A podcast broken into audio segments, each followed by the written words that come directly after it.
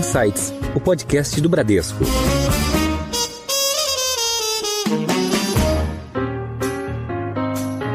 Existe um mercado que cresce muito no Brasil e que não para de receber investimentos. Deste setor depende praticamente toda a infraestrutura de internet do Brasil. Estamos falando dos data centers. As grandes centrais de tecnologia de dados que ficam armazenando todas as comunicações da web. Neste segmento, uma empresa tem se destacado por grandes investimentos, visão de longo prazo e internacionalização. É a Scala Data Centers. Para saber mais sobre este mercado, sobre as futuras tecnologias e oportunidades, temos o enorme prazer de receber aqui no Insights o CEO da Scala Data Centers. Seja muito bem-vindo, Marcos Peigo. Obrigado, Ale. Obrigado, João. Prazer estar aqui com vocês. Prazer é nosso. Participa comigo em mais um episódio, o Superintendente Executivo do Bradesco Corporate. Olá, João Manso. Olá, Ale. Olá, Peigo. Obrigado pela oportunidade de tê-lo conosco. Eu sou Alessandra Dias e este é o Insights, o podcast que provoca um novo jeito de pensar. Pego, a Scala é uma empresa nova, foi criada em 2020 em parceria com a Digital Bridge, tem um mercado imenso pela frente, tem investido muito em expansão de infraestrutura. Conta pra gente um pouco dessa história, desse mercado e como que a companhia está se desenvolvendo. Claro, obrigado pela pergunta.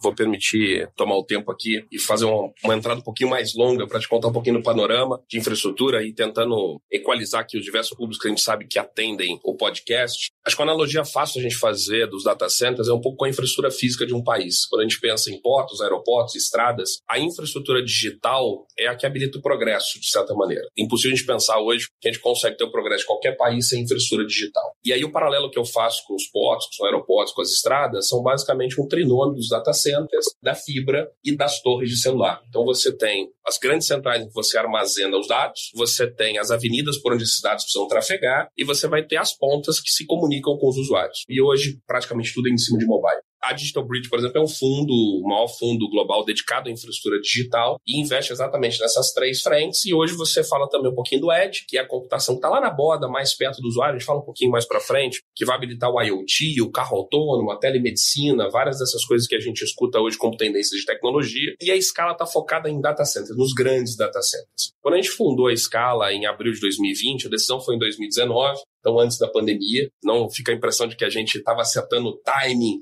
do crescimento da demanda. Mas aí, dando esses dois passos para trás, qual era a visão quando a gente decidiu fundar a escala? Primeiro, que foi não só pelo entendimento da necessidade de ampliação de infraestrutura digital na América Latina, começando pelo Brasil, e porque o Brasil, o Brasil ainda é o maior mercado, é o ponto de entrada da evolução, é onde os principais provedores de nuvem, aí a gente coloca a Amazon, Google, Microsoft, que são os grandes líderes no grande consumo de data center, que oferecem a computação em nuvem para os seus clientes, já estavam instalados. E aí o meu background não é de real estate, não, né? não é de investimento imobiliário, não é de infraestrutura. Eu sou um cara de tecnologia, tenho 20 e tantos anos de mercado em tecnologia, passei por diversas empresas, a minha própria empresa, passei por fundos de investimento que investiam em tecnologia na época do boom da internet. A minha empresa foi vendida para o UOL em 2012, depois a gente construiu o Audível, que volta para a história como o primeiro grupo de data centers que a gente adquiriu na escala para acelerar a expansão dela, e eu tive a oportunidade de passar dois anos na IBM como responsável, como vice-presidente responsável na América Latina pela divisão de Value Creation, que me ajudou a ter uma visão muito mais clara, não só da tecnologia, mas das indústrias que consomem tecnologia. E aí, quando você começa a traçar um paralelo entre o nível de maturidade dessas indústrias no consumo de tecnologia nos Estados Unidos e na Europa, e você faz esse paralelo com o Brasil e a América Latina,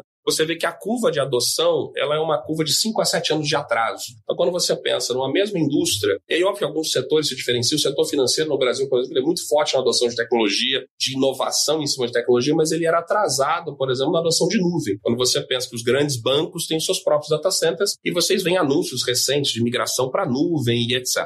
Quando a gente olha para esse paralelo, a gente via claramente que a capacidade de data center instalada no Brasil e na América Latina, em alguns países inexistentes na América Latina, eram em quantidades e capacidades muito inferiores àquela que se projetava por uma curva de adoção de 2 a 5 anos. Então a escala nasce exatamente com essa visão de como é que a gente prepara para atender um nicho de mercado muito específico que é o que a gente chama do hyperscale. O hyperscale são exatamente os grandes consumidores de nuvem. O core de investimento da escala, a despeito da gente ter também uma carteira de enterprise muito relevante, com mais de 150 clientes, são as grandes companhias brasileiras que usam o data center, no que a gente chama do conceito da nuvem híbrida, né? Eles têm o data center on-premise, onde rodam os equipamentos deles, com mais controle, com a sua própria segurança, com o seu modelo de personalização, conectados a uma nuvem pública, o que é a história da nuvem híbrida.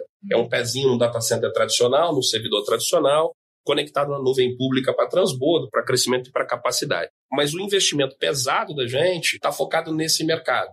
Um data center ele não é não é algo complexo do ponto de vista de tecnologia. Um data center é um prédio seguro, com segurança perimetral física, que precisa de uma enormidade de energia com alta densidade de consumo e, portanto, dissipa muito calor que precisa ser refrigerado para manter a temperatura dos equipamentos. E precisa de muita conectividade, senão ele não é um data center, ele é uma ilha. Então, quando você pensa do ponto de vista, é uma construção especializada. A gente não lida com bits e bytes, a gente lida com gerador, a gente lida com ar-condicionado, a gente lida com tijolo, a gente lida com ferro para atender a uma demanda de tecnologia, que são os grandes provedores de nuvem, que, por sua vez, vão oferecer a infraestrutura virtualizada de computação que permite a esses clientes rodarem as suas aplicações, que, por sua vez, vão conversar com seus clientes finais e tratar os dados. Muito interessante. Legal. Bom, Peigo, em relação ao setor de infraestrutura digital, né, nós temos torres, nós temos fibra e temos data centers. No caso de data centers, a gente sabe que tem investimentos muito próprios e um pipeline muito forte para os próximos 5, 10 anos. Quais são os critérios para o investimento num data center? Porque nós temos um país com dimensões continentais, como é que é a mágica?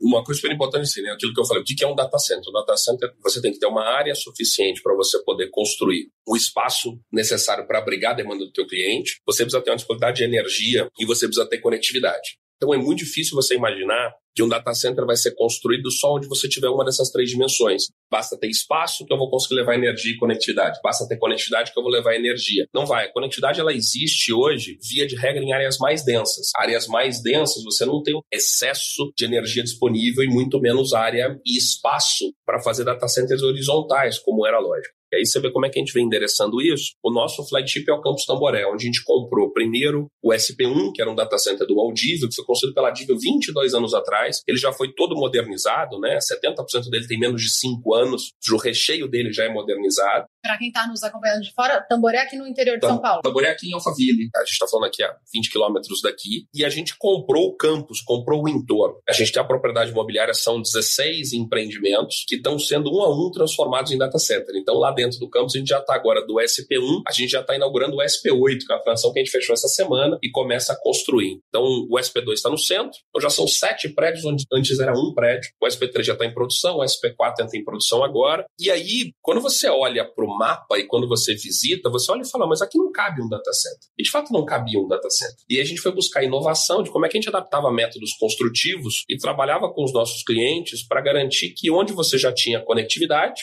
a gente conseguisse garantir o espaço, mas ainda não tinha energia para todas as fases que a gente imagina. E a gente passou a verticalizar data center. Então, se você vai lá ver o SP4, por exemplo, que é uma coisa linda, a fachada está sendo feita agora com adaptação, em mais 30 dias está pronto, já é o maior data center vertical da América Latina. São 56 metros de altura, num modelo que não existia. O que o mercado que construía data center, no passado, ele era muito focado em pequenas boutiques que eram especialistas nesse setor porque trabalhavam para esse setor, mas faziam mais do mesmo a gente na escala teve a oportunidade de atrair talentos para dentro da companhia que traziam visões de mundo muito diferentes. Então a gente foi buscar na construção civil pesada. E a gente verticalizou, né? A escala a gente gosta muito da empresa tatuada no peito. Então eu, eu gosto muito pouco de terceirização, eu gosto muito pouco de um modelo de distribuir. Primeiro, que como a gente está inovando, a gente está criando propriedade intelectual. Segundo, que a gente adora meritocracia. Então na escala todo mundo tem remuneração variável, da recepcionista ao presidente vinculado a metas de crescimento, de expansão, de cuidar das pessoas, de sustentabilidade. E a gente transforma funcionários em sócios. A gente já tem hoje 52 sócios na companhia dentro do modelo de meritocracia.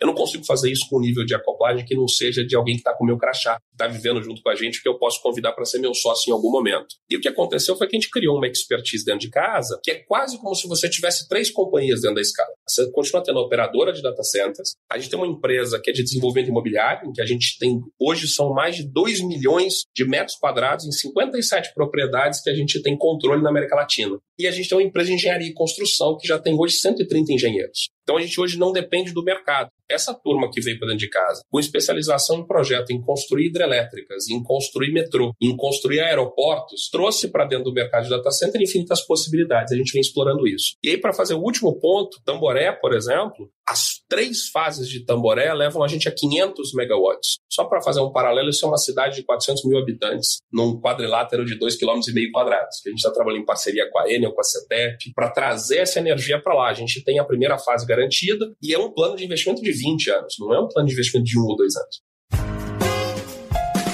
Em alta. E aproveitando esse gancho do João, como é que a gente leva isso para a ponta, né? Como que isso chega no consumidor? Qual é o próximo passo da internet, tanto como consumidor final ou, enfim, a tecnologia que as pessoas sentem na prática? Sim. Duas variáveis que eu acho que são as mais relevantes quando a gente pensa como é que a gente consegue associar aquilo que está acontecendo na nossa vida, na vida do usuário final, do consumidor final, com a infraestrutura que está no nosso entorno. É a capacidade e a latência. Capacidade é o quanto a gente trafega, todo mundo já pegou uma conexão ruim e ficou tentando subir um vídeo, tentou subir uma conexão, tentou baixar alguma coisa. Aqui você precisa de capacidade, você precisa de banda de transmissão. E tem uma outra questão que é mais sensível, dependendo do tipo de aplicação, que a gente chama de latência. A latência, de maneira resumida, leiga, é o tempo que você precisa para um dado trafegar e receber uma resposta. Então, pensa lá, quando você está fazendo uma transação de cartão de crédito, por exemplo, a latência daquela transação, que é a regulamentação diz entre 3 e 7 segundos, é o tempo de você digitar sua senha, mandar o processo, receber a tua aprovação ou a negação daquela autorização. Então você pensa que no modelo de dados, quando você está falando de uma transmissão em tempo real, você tem tempo de corrigir isso que a gente está falando aqui. Se chegar lá no usuário que está na outra ponta com um segundo, um milissegundo, desde que o áudio esteja concatenado, não é um problema. Agora, você imagina se a gente estivesse fazendo aqui uma cirurgia remota com robô, você não tem tempo de errar. Imagina o controle de um carro autônomo que tem que receber orientação e instrução naquele semáforo, naquele momento, para fazer um pouquinho uma criança para ver socorrer na rua. Você não tem tempo. Então você só consegue evoluir no desenvolvimento dessas aplicações com baixíssima latência. Mesma coisa serve para aplicações que não são tão óbvias, como, por exemplo, uma replicação síncrona de dados. Imagina uma transação bancária. O Bradesco, por exemplo, tem os seus grandes data centers. Quando uma transação é feita na produção, ela é replicada para contingência e só quando ela é escrita e confirmada lá é que é liberada para você. Então, você imagina a quantidade, volume de dados que precisam trafegar. O 5G, que a gente está ouvindo falar muito, já começa a perceber, ele traz para a ponta do usuário essas duas coisas. Ele traz mais capacidade e ele traz menor latência. Então você consegue habilitar serviços que antes não eram imaginados. Só que com isso chega um desafio: a quantidade de dados que serão capturados. Então você imagina o IoT, a internet das coisas, né? o Internet of Things, que a gente escuta falar, mas ainda não vive ele. Para a gente fazer um paralelo também não tecnológico, pensa na gente. Estamos sentado aqui agora, você está me olhando, você vai guardar 10% das bobagens que eu falei aqui só, mas eu decorei o caminho da porta quando eu entrei. Se eu precisar sair correndo aqui, a gente sabe por onde que é. Estamos sentindo a temperatura, o aroma, o sabor do café. Quando a gente for para casa e não precisar mais circular nessa sala e dormir, o cérebro da gente vai processar, vai organizar o que vale e vai dispensar o resto. Imagina que no IoT, no carro autônomo, vai ser a mesma coisa. O carro está passando aqui por essa esquina agora, eu preciso pegar todos os dados dele até ele passar com segurança por esse semáforo. Passou por aqui, eu preciso guardar uma quantidade muito menor de dados do que ele precisava. Então não faz sentido você sobrecarregar os data centers na ponta, as redes de comunicações trafegando toda essa enormidade de dados para dar uma pequena resposta na ponta, que você precisa ter capacidade de computação na ponta para processar aquilo e se comunicar durante a noite com o centralizado para aprender e melhorar na borda como é que aquela resposta vai ser dada.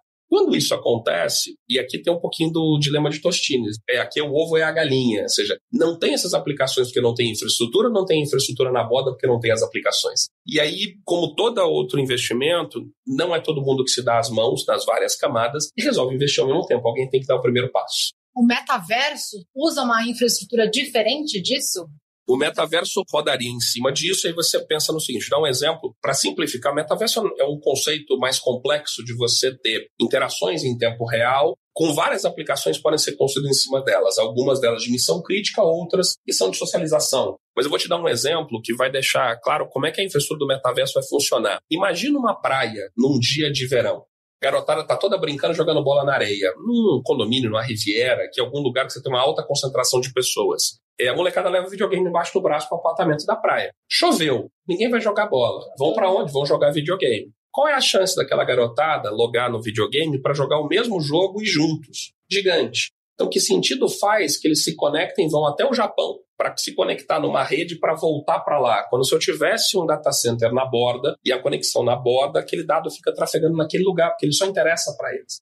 O metaverso vai ser um pouquinho disso. Quando você pensar, essas redes vão necessariamente precisar estar distribuídas para oferecer capacidade computacional e dados nas bordas para aquilo que tem interesse local. E aí é razoável admitir que, como o metaverso replica um pouco do que é o nosso perfil social, que você vai ter um maior volume de interações nas mesmas geografias do que nas geografias distintas. E isso vai se criando essa hierarquização de dados que vai ter que necessariamente seguir fibra, torre, porque o mobile vai ser o principal item do uso, e data centers, não só os grandes data centers, os hyperscales, que vão estar lá oferecendo essa capacidade centralizada, mas o data center que vai para a borda para oferecer a computação edge, que a gente chama que é a computação de borda, a computação mais próxima do usuário.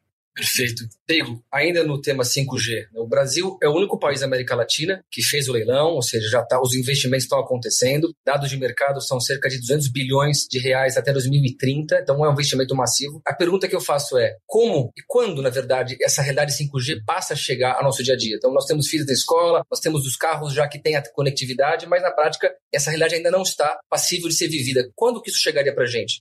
Olha, quando a gente tiver a utilização plena do 5G, você já está ouvindo falar do 6 e do 7. A tecnologia é algo que não para de evoluir, né? Se você pensar, lembra, falei da curva da adoção dos 5 para 7 anos, 5G é mais ou menos isso. Você fala de 5G no Japão, a implantação já está feita há 5 anos. E aí você descobre aquela história do você faz primeiro ou você faz diferente e melhor, a implementação que você tem hoje, ela já fala de formas mais baratas de implementação. E aí a adoção do 5G e da sua natureza de aplicação, de desenvolvimento de aplicações e etc., ainda não é madura, porque você não tinha infraestrutura disponível e ela era muito cara, então ninguém acreditava na distribuição.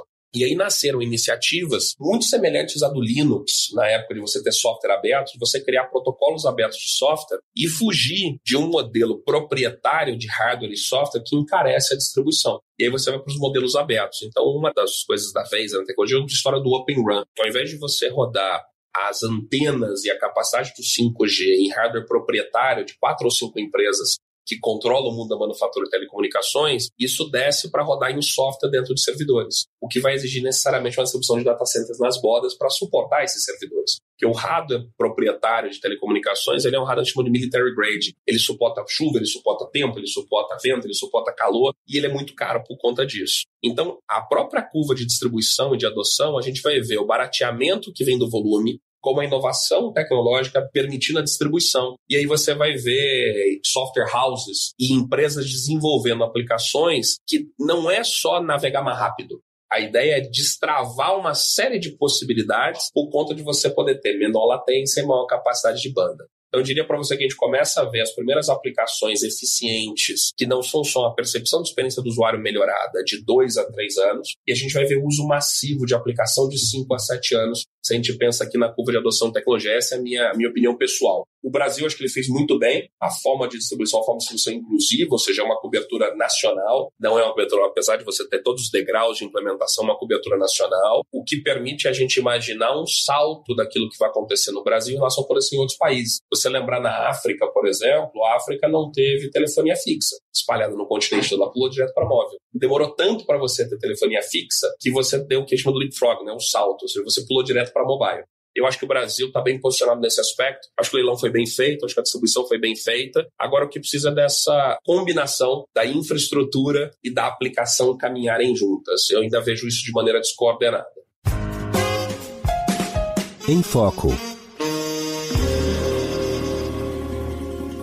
Pigo, você falou um pouquinho da capilaridade pelo país. Vocês estão expandindo lá fora? Tem expansão para Colômbia, para México? Onde estão as oportunidades? Explica para a gente assim, qual a importância do Brasil. Sim. Lembra da história da latência? A latência é dada basicamente pela distância da fibra. O dado na fibra ele trafega a velocidade da luz. Você não consegue acelerar a velocidade da luz, ela está dada. Então, quanto mais distância você tem, mais tempo leva para aquele dado trafegar e retornar. Isso faz com que você tenha que trazer os data centers mais próximos. Esse é o primeiro movimento. O segundo movimento foi o movimento da proteção dos dados. As leis de proteção dos dados fizeram com que vários países fizessem com que alguns tipos de dados fossem obrigatoriamente necessários que estivessem dentro do próprio país. Os provedores de cloud, esses grandes provedores de cloud, a Amazon, Google, Microsoft, os asiáticos, eles começaram oferecendo capacidade de nuvem para clientes da América Latina a partir das suas bases. A Amazon, por exemplo, começa a oferecer serviço de nuvem no Brasil em 2013, se eu não me engano. Mas só coloca a sua operação no Brasil em 2014, com o primeiro data center muito pequeno, e depois vai crescendo. E aí, quando você, como usuário, entra lá no portal portal da Amazon, por exemplo, você consegue selecionar para você colocar o teu servidor na Virgínia, para colocar o teu servidor no Texas. O que, que aconteceu ao longo do tempo? As capacidades eram massivas lá. Duas coisas. O cliente não se importava com a latência, então ele queria colocar onde estava disponível, porque ainda era mais barato, e ele não estava muito preocupado com o pagamento em dólar. Quando você olha para o cenário de um dólar a 1,89, 1,94, como era na época, era uma coisa. Você começou a ver aquela conta crescendo, e aí a corrosão do valor da moeda levou embora toda a vantagem do cloud. E esses clientes começaram: olha, eu preciso ter aqui moeda local. Para fazer isso, esses provedores tiveram que investir local para poder. Eles deixam de fazer uma exportação do serviço, passa a criar em moeda local, passa a investir em moeda local, passa a criar um grupo de clientes locais, passa a ter suporte local e passa a ser de fato uma empresa que oferece o serviço dentro do país. Isso aliado a uma pressão pela capacidade que está lá fora, dos clientes locais americanos demandando mais latência e a escassez de capacidade forçou um movimento de tropicalização, vamos dizer assim, dos data centers o que por si só já é uma força de demanda gigantesca. E aí, quando você pensa o Brasil, que já era o lugar mais maduro, que foi o primeiro mercado explorado, com a maior economia da América Latina, é onde as bases já estavam colocadas e onde as conexões já estavam feitas. Então era natural que esse movimento começasse pelo Brasil. Depois do Brasil, você vê o Chile como uma segunda economia com o mercado de data centers mais desenvolvido. Tanto é que é por lá que a gente começou nosso desenvolvimento internacional. A gente já está desenvolvendo um data center numa região de Curalma, que já é, é, não só uma aposta no mercado chileno, mas é uma aposta na internacionalização e na globalização da oferta de data center. A gente colocou um data center a 200 quilômetros do data center mais próximo. Pô, Pedro, mas que maluquice é essa? O data center não tinha que estar onde tem conectividade, etc. Pois é, mas a gente está plantando um data center onde a conectividade a gente sabe que ela vai chegar. A gente colocou um data center que está a 200 quilômetros de Santiago, mas está a 14 quilômetros de onde um cabo chamado Humboldt vai fazer a conexão de menor latência e menor custo entre a Ásia, Japão, China e Austrália e Oceania, trazendo conexão direta para o Chile. Então a gente entende que esse, quando você pensa no tráfego, você tem Fortaleza no norte, você tem Buenos Aires e Argentina é muito difícil de investir, então Porto Alegre está ali mais próximo. Você tem São Paulo aqui no Atlântico, as conexões que chegam para a Praia Grande, e você tem no Pacífico Curalma. Então a gente está estabelecendo os nossos pontos de presença exatamente para fazer com que esse tráfego possa escoar para dentro da região e para fora da região. Então, a escolha de data center da gente não é só a demanda de hoje, mas é muito com essa visão de investimento. E a gente tem a sorte ou a fortuna, né, de estar tá começando agora. Então, eu não estou com pressa de sair, eu não estou com pressa de voltar retorno. A gente está investindo numa infraestrutura que está pensada para 20 anos. É só você olhar o tamanho dos nossos data centers. Os data centers da escala são data centers com pelo menos 10 mega. Isso é cinco vezes a média dos data centers foram construídos de seis anos para trás na América Latina. São cinco vezes. Quando você pensa na densidade elétrica, que é o consumo de energia de um rack, e pensa no rack como uma geladeira, com os vários servidores do cliente espetado, storage, armazenamento de dados. Em 2014, quando eu fechei o meu primeiro contrato, quando eu tocava o audível com o Hyperscale, a média de consumo dos nossos data centers era de 4 kW por rack. Isso é mais ou menos dois secadores de cabelo. A gente, hoje, o último projeto que a gente fechou, a gente entrega picos de 30. São 15 secadores de cabelo ligados ao mesmo tempo no mesmo lugar. E é um lugar de meio metro quadrado. Então a demanda de energia que você precisa para refrigerar aquilo lá é muito grande, o que leva a gente a um índice super importante chamado PUE, que é o Power Usage Effectiveness. Essa é a forma mais eficiente de um data center ser sustentável. É investir pesadamente em métodos de resfriamento que consumam pouca energia. Pego. Um dos pilares do business de data center é justamente a energia. Né? Você me comentou toda a estratégia de refrigeração. Como fazer isso de uma maneira sustentável? No mundo que vivemos, que o ESG está cada vez mais latente, como é que a escala está se preparando nesse sentido? muito investimento e muita coragem. A gente precisa ter essa visão do futuro, em que investimentos retornam no tempo, eles não retornam de maneira imediata. A gente adotou como um dos pilares e a gente começou pelo Brasil a expansão. O Brasil tem uma matriz energética super favorável. Ou seja, qualquer empresa, eu provocava os meus concorrentes há dois anos atrás, que era um absurdo a gente, numa matriz energética como a brasileira, não ter 100% de energia renovável nos data centers. E a gente deu o primeiro passo. Em maio de 2020, em plena pandemia, no pico da incerteza ou no vale da incerteza, né, a gente comprou 10 anos de energia renovável. Em um momento de franca expansão, a gente não tinha nem assinado ainda o primeiro contrato de expansão da escala, mas a gente garantiu energia por 10 anos em PPAs que nos garantiram a origem. É óbvio que você não consegue carimbar o elétron para dizer que aquela energia que você recebeu foi gerada naquela turbina, a gente consegue na distribuição do setor, a gente fez um acordo com a ES e com a End que dizem para a gente de onde aquela energia está sendo reservada com a emissão de títulos, são chamados de IREX, que é um certificado que garante que você está consumindo energia limpa. Aí tem muita empresa que não consome energia limpa, mas compra o IREC no mercado para descarbonizar e receber um título para mim é uma é quase uma fraude. É o mercado mais é. Então, assim, a gente se orgulha de dizer que a gente consome 100% de energia renovável desde o início das nossas operações. A gente cobriu 100% do que a escala fez desde a fundação e a gente foi além. Então, a gente foi a primeira, e olha que maluquice isso. Como é que é só querer fazer direito e ter a disposição de fazer, de tomar algum risco, obviamente. A gente foi o primeiro data center fora dos Estados Unidos a anunciar 100% de energia renovável. E a gente foi o primeiro nas Américas a anunciar a neutralidade de carbono. A gente certificou como carbono neutro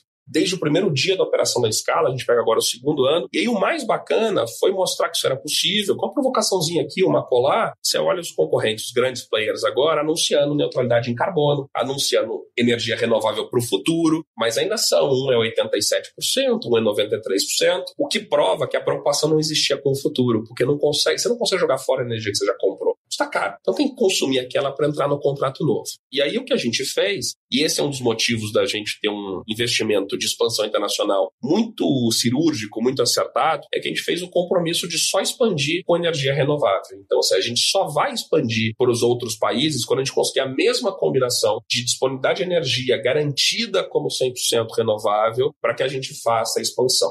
Então, esse é um aspecto. Energia é 80% da geração da pegada de carbono de um data center, é o consumo de energia. Então, a gente tem que investir em duas frentes. Você tem que investir numa frente que é garantir um consumo de energia renovável, e você tem que garantir uma segunda frente que é reduzir o teu consumo de energia. Só que reduzir o consumo de energia não é gastar menos energia, porque o nosso business depende de energia. É ter mais eficiência, que é o famoso PUE.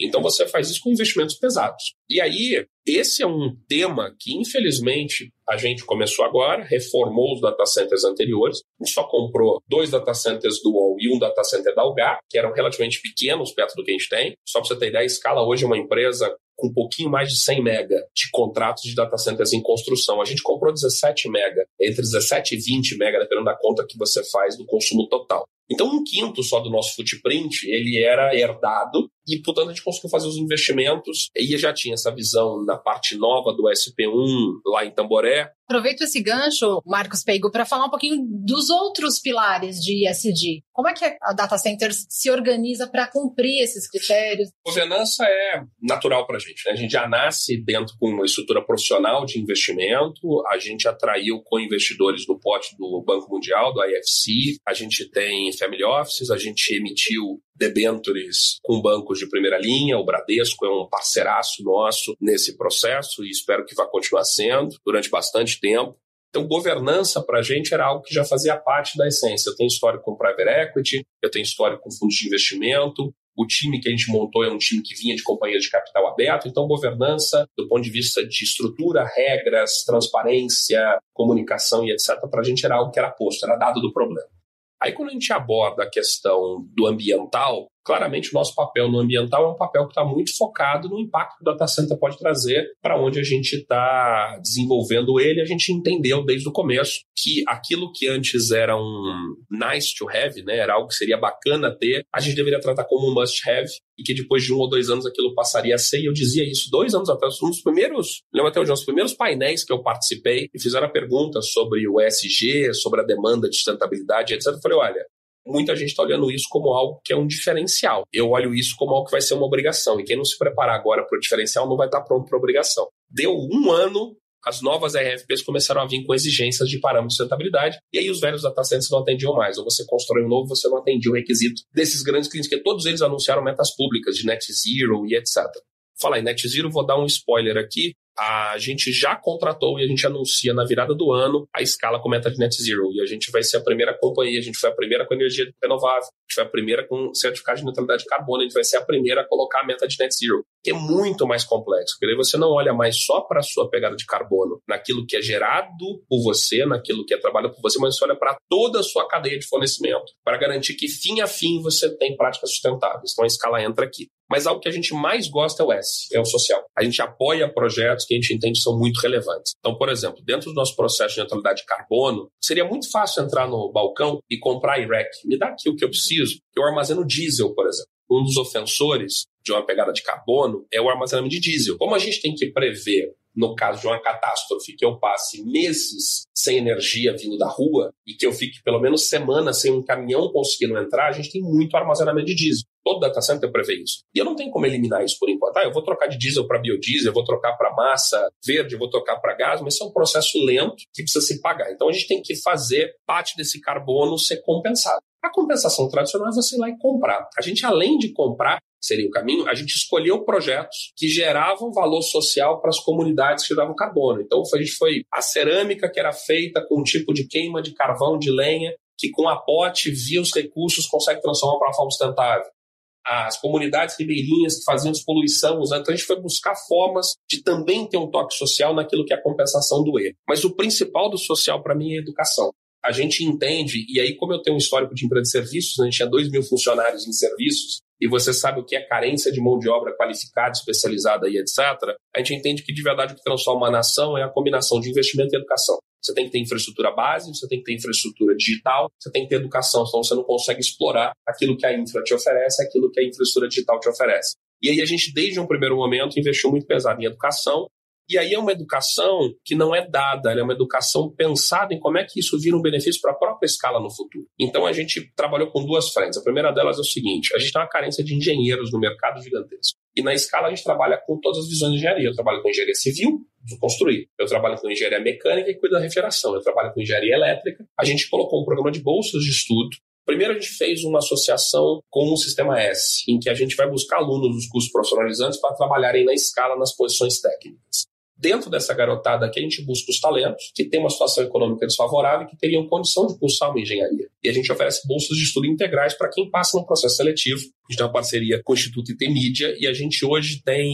Primeiro ano foram 38, esse ano a gente completa 100 bolsas de estudo integrais de engenharia. E aí, a garotada que passa do primeiro para o segundo ano, ou seja, já fez o ciclo básico, cumpriu as disciplinas, mostrou frequência e etc., entra no estágio na escala. Então, teoricamente, a oportunidade é cinco anos de engenharia com quatro anos de aprendizado dentro da escala. Esse é o primeiro passo que a gente fez. O segundo passo que a gente está fazendo agora, outra novidade aqui dividindo com vocês, vou pedir para você financiar, João, é a gente construir claro. um centro de treinamento que vai ter não só o objetivo de formar engenheiros, mas de formar mão de obra base. O campo de Tamboré, nas nossas projeções, em dois anos, ele vai ter 4 mil funcionários de construção trabalhando nele quando a gente está no pico das construções paralelas. E a gente está no entorno de uma comunidade ali, a gente está falando de um projeto com a prefeitura de Barueri, está no entorno de uma comunidade que é uma divisa ali entre Barueri e Osasco, que é bastante carente e a gente quer colocar pelo menos um trabalhador de cada residência na construção civil, que vai passar 10 anos construindo naquele lugar. Então, esse é um, um dos caminhos que a gente está fazendo. O segundo, que a gente está endereçando um outro gap, que é o gap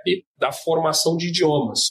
A gente tomou a decisão de fazer da Scala não uma empresa brasileira com filiais no exterior. A gente tomou a decisão ousada também de fazer uma plataforma latino-americana. E aqui entra não só uma abordagem de geografia, mas entra uma abordagem de inovação. A gente está diminuindo a quantidade de recursos nas pontas, usando um conceito que já era super tradicional para TI, mas que não era tradicional para data centers, do centro de comando, o famoso NOC, SOC, cada um dava um nome para segurança ou para rede, então a gente montou no nosso CAD4 uma área em que tudo que pode ser feito, sem eu precisar apertar um parafuso, sem eu precisar fazer algo físico, vai ser feito de maneira remota.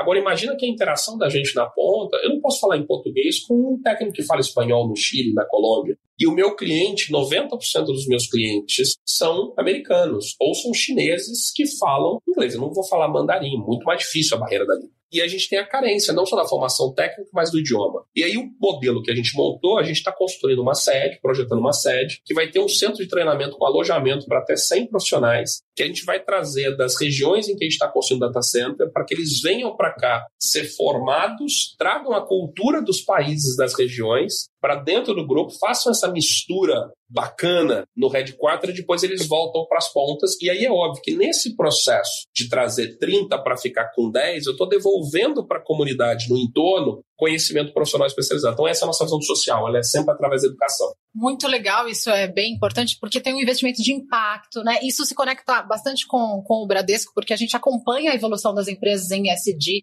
Tem a Fundação Bradesco, não é, João, que investe muito em educação, a Unibrad. E, além disso, toda essa importância para sobrevivermos, num geral, pensando no ESG. Perfeito. Pego. Financiamento já está em fase de aprovação. Inclusive, vamos colocar um selo verde nele. Bora. Sem dúvida, tem tudo a ver com educação e crescimento do país. E Pego, falando sobre pessoas, a, a escala, a despeito de ter dois anos de idade, ser uma, um bebê, vamos dizer assim, eu tenho um filho de dois anos, sei o tamanho dele, então nasceu junto com temos, a né? Exatamente, temos. Filhos da pandemia. Exatamente. Ela já tem todo um DNA em relação ao perfil das pessoas, ou seja, o profissional. Você comentou sobre a parte de engenharia, tem a parte de jurídica, a parte financeira. Como vocês fizeram para atrair esses talentos, formar um time vencedor com tantas ambições? Olha, foi um desafio gigantesco. Eu posso dizer que eu já fiz muita coisa na minha vida, estamos fazendo muito agora, mas o maior desafio foi montar a escala. Porque a gente tinha um planejamento super linear, né?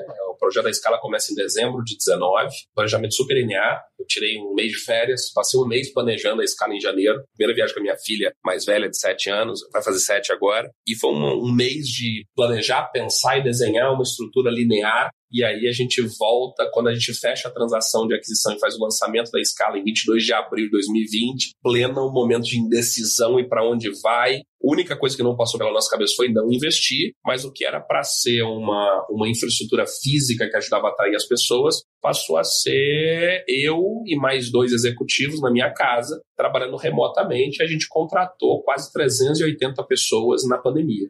E aí a gente lançou mão de uma outra abordagem, que era uma abordagem você tinha que diminuir o risco da percepção das pessoas. E aí, por mais que pareça algo fácil de vender um data center, um projeto, é um investimento bilionário de um fundo que é gigante, para as pessoas a falta da mas quem são vocês? Cadê o site? O que, vocês já fizeram? O que, é seu cliente? A gente está vendendo um sonho. Por mais que fosse um sonho lastreado por investimento, fosse um sonho lastreado, então foi muito na base do, do fio do bigode que eu falo. Foi muito na base do olho no olho. Só para você ter ideia, a gente já entregou sete anos de plano em dois. Sete anos de plano. Quando o investidor tomou a decisão em comitê de investimento lá em 2019 de assinar o cheque e vamos fazer, a gente já entregou o plano. A gente acabou. Tá? E aí, vamos para casa. Não fala isso pro meu chefe. Cinco anos de férias. Não, a gente já fez o segundo plano. Só esse ano, cara, a gente está entrando no terceiro amendment budget. Assim, a gente subiu a meta três vezes. Isso é uma maluquice, nunca aconteceu na minha vida. A gente está sempre lá brigando para entregar a meta. A gente entregou a primeira, subiu a segunda, entregou a segunda. Eu estou indo hoje, viajo hoje, daqui a pouco eu viajo para ir para uma reunião de conselho extraordinária para fechar a terceira meta do ano. Isso é um negócio de maluco. E a gente está conseguindo fazer frente a isso porque conseguiu construir um time que apostou mas eu acho que o segredo é transparência. Acho que a gente conseguiu vender um projeto que conectou com as pessoas na capacidade de fazer. A gente teve uma sorte de ter um grupo de investidores que soube entender o momento e entregou para a gente a autonomia e a confiança de pilotar localmente algo que não dava para ser pilotado remoto abriu agora, quando a gente completou dois anos, fez uma mega festa. Acho que é a primeira vez que alguém, algum maluco, fez festa num campus de data center. A gente fez uma festa no campus de data center para as famílias e os funcionários. E foi a primeira vez que os meus sócios, os meus investidores vieram no Brasil ver o que a gente fez. Eu fui muito engraçado. Eles estavam na reunião de conselho quando chegou. Eu falei: olha, espero que vocês tenham gostado. O dinheiro é de vocês, mas a casa é nossa, tá? E foi a primeira vez, então a gente de fato ganhou uma carta branca para entregar. E isso trouxe para a gente uma responsabilidade gigante eu acho que todo mundo colocou 150% do coração no bico da chuteira e fez acontecer. E aí, gente boa traz gente boa. Você olha, time que a gente tem engenharia e construção, por exemplo, é a equipe do corpo técnico da Odebrecht, que é um, uma empresa que foi judiada por tudo que aconteceu, mas que tinha um corpo técnico brilhante. E a gente conseguiu pegar gente que você via assim claramente que gastou, o tempo gastou, tinha casca, tinha cicatriz, e que se reencontraram com um projeto de fazer e construir. A gente tem uma turma que veio do UOL, que ajudou a construir a DIV a integração, tem uma turma que me acompanhou que veio da IBM, tem uma turma que vem comigo de 20 anos da Soul, da Accenture. Então a gente foi juntando equipes assim que acho que são geniais. Acho que a gente tem a melhor equipe disparado. Um time dos sonhos. Dream Team, total um business promissor, crescimento, né? Você bateu a meta já três vezes no ano, como eu falei que meu chefe não discute isso. É, Ao contrário, que ele continua se dando fo cheque. Foco, foco, em pessoas, né? Um mercado extremamente promissor, filantropia, ou seja, uma agenda muito, muito rica e construtiva. O símbolo da escala é o símbolo do infinito. O que, que você pode falar para gente sobre a escolha desse? Esse eu podia dizer que é, acho que é uma das coisas com a cara do dono. O infinito é o 8.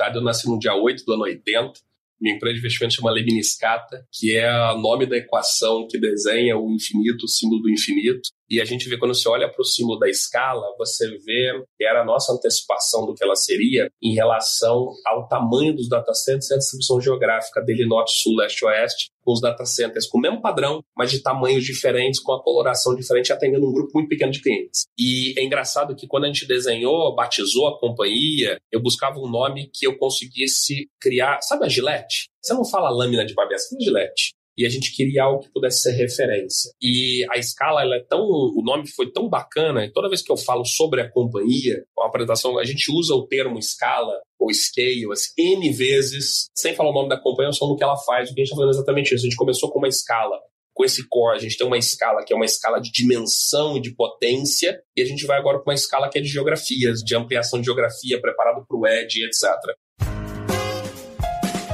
Seu guia E eu não posso deixar de te perguntar aqui, que é aquele momento que a gente deixa uma dica de um profissional como você, que tem essa bagagem. O que, que você está acompanhando? Você falou um pouquinho lá do pioneirismo lá, lá na frente, você queria até complementar. Vou pedir para você deixar uma dica, ou de um livro, uma série, algo que você está acompanhando. A dica geral é curiosidade, assim, de verdade. Eu, eu sou do tipo que lê de bula de remédio a, a qualquer livro que colocar na minha frente sobre qualquer assunto, e acho que talvez o que eu possa transmitir às minhas filhas, para elas serem as CEOs da vida delas, é curiosidade. Tem dois livros que me chamam a atenção que eu acho que valem a pena para todo mundo. Um primeiro que eu já, eu já devo ter dado esse livro para 100 pessoas, assim, para funcionários de situações diferentes. É um livro já relativamente antigo de um jornalista chamado Malcolm Gladwell. O título dele é Outliers, acho que a tradução é Os Fora de Série. E o principal takeaway desse livro, ele conta várias histórias de pessoas muito famosas que a gente, muito bem sucedidas, a gente olha e fala, pô, mas esse cara deu sorte. Esse cara nasceu virado para a lua. E aí você olha lá que o principal, ele usa estatística e etc.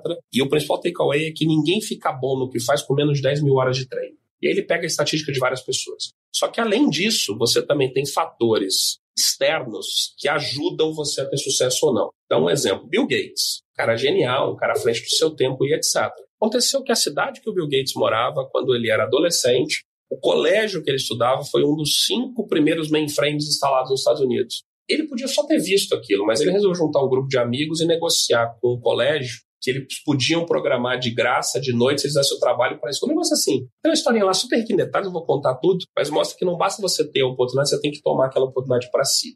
E esse outro que eu estou lendo agora, que chama Originals, os originais, tem muito dessa história do inconformismo, como é que as pessoas olham algo e acham que podem fazer melhor com o poder da observação e fazer. Mas são dois livros que eu.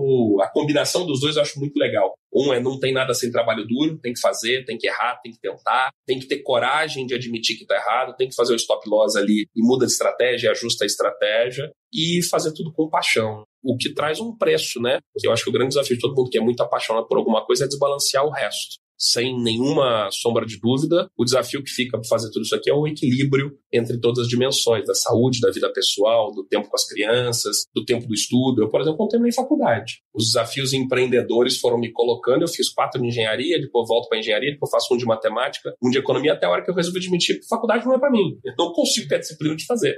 Eu acho que aí as pessoas vão encontrando o equilíbrio e ficando felizes com si mesmas e seguem entregando a sua paixão e fazendo que os outros se apaixonem e vá aprendendo com a paixão dos outros. Eu acho que é isso. Muito legal. Divina, nós conversamos com o CEO da Scala Data Centers, Marcos Peigo. Muito obrigada. Volte sempre aqui para trazer novidades para a gente. vocês, um prazer mais uma vez, obrigado. Pego, parabéns pela história, pela sua história, pela história da escala. Conte com o Bradesco. Como você falou, é médio e longo prazo, o Bradesco está aqui para isso. E obrigado por participar do podcast. Muito bom. Nós também tivemos a presença aqui do João Manso, superintendente do Bradesco Corporate. Obrigada de novo, Manso. Obrigada, Lê. E para você que nos acompanha já sabe, nós estamos em todas as plataformas de áudio, YouTube e também agora no Instagram. Acesse podcast.insights. Tchau.